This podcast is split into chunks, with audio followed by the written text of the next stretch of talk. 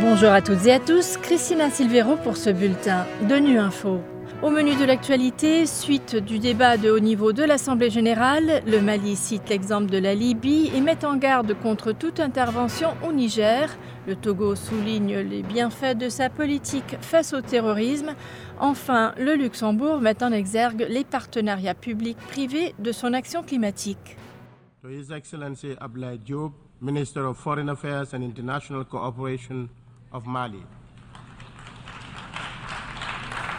Reçu avec des applaudissements à la tribune de l'Assemblée générale vendredi, le ministre des Affaires étrangères du Mali a dénoncé les ingérences de puissances qui facilitent les activités de groupes armés terroristes au Mali et au Sahel, soulignant qu'après dix ans de présence, la réponse sécuritaire internationale n'est pas à la hauteur des menaces, d'où sa demande du retrait de la mission onusienne. Abdoulaye Diop, qui a pris la parole au nom de son pays ainsi que du Niger, empêché de prendre la parole suite au changement de gouvernement irrégulier récent, a mis en garde contre toute intervention extérieure, rappelant les conséquences de l'intervention internationale en Libye. Il vous souviendra qu'en 2011, en dépit de l'opposition ferme et des mises en garde des dirigeants africains, le Conseil de sécurité des Nations Unies a décidé malheureusement d'autoriser une intervention militaire de l'OTAN en Libye, dont les conséquences ont déstabilisé durablement ce pays frère et l'ensemble de la région. Cette guerre de l'OTAN en Libye est à l'origine de l'expansion du terrorisme et de l'extrémisme violent dans la région du Sahel, avec son lot de victimes innocentes et de destruction. Aussi, au nom de toutes les victimes de 2011 à aujourd'hui, des dizaines de milliers de morts, des millions de personnes déplacées et réfugiées, nous réclamons justice, nous demandons réparation. Mais surtout, nous demandons que la communauté internationale assume ses responsabilités et tire toutes les conséquences de cette intervention militaire hasardeuse des grandes puissances dans un pays tiers. Il est crucial d'éviter de reproduire au Niger les erreurs commises en Libye.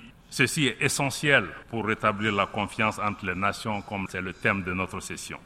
L'Afrique et les Africains réclament et entendent porter leur voix, et ceci de façon souveraine, de façon libre, indépendante sur la scène internationale. Lors de son allocution à l'Assemblée générale jeudi, le ministre des Affaires étrangères togolais s'est fait l'écho de ceux qui, cette année, soulignent que l'Afrique n'entend plus rester dans l'ombre d'une quelconque grande puissance. Robert Ducé a notamment souligné le caractère pacifique des Togolais qui portent la paix dans leur ADN.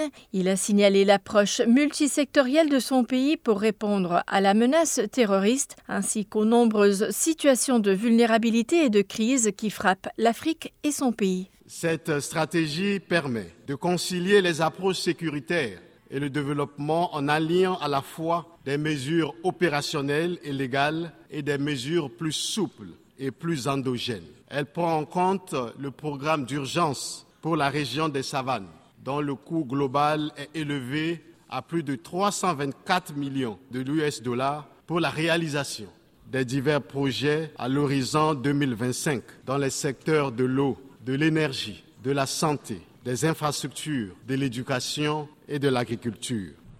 I have great pleasure in welcoming His Excellency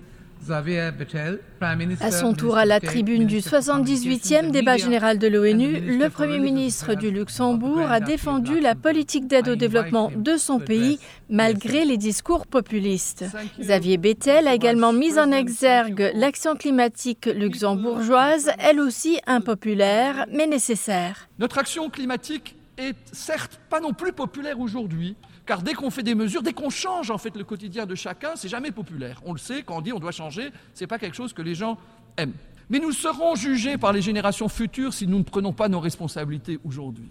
Notre gouvernement vient aussi de décider justement d'augmenter la contribution du Luxembourg au Fonds vert pour le climat, 25% pour la période 24-27. Et nous travaillons justement aussi en étroite coopération avec la Banque européenne d'investissement dans le domaine de la finance durable. La place financière du Luxembourg, en particulier la bourse de Luxembourg, a aussi émis les premiers green bonds. Et nous avons ici la mobilisation de capitaux privés. Et pas plus tard que hier, dans notre ambassade, nous avons reçu le collègue du Cap Vert ainsi que les collègues du Rwanda, où ensemble nous avons pu démontrer que l'on peut joindre le privé et le public si on veut résoudre ensemble. On n'arrivera pas tout seul en tant que pouvoir public. Voilà, fin de ce bulletin de Nu Info. Merci de votre fidélité. À bientôt.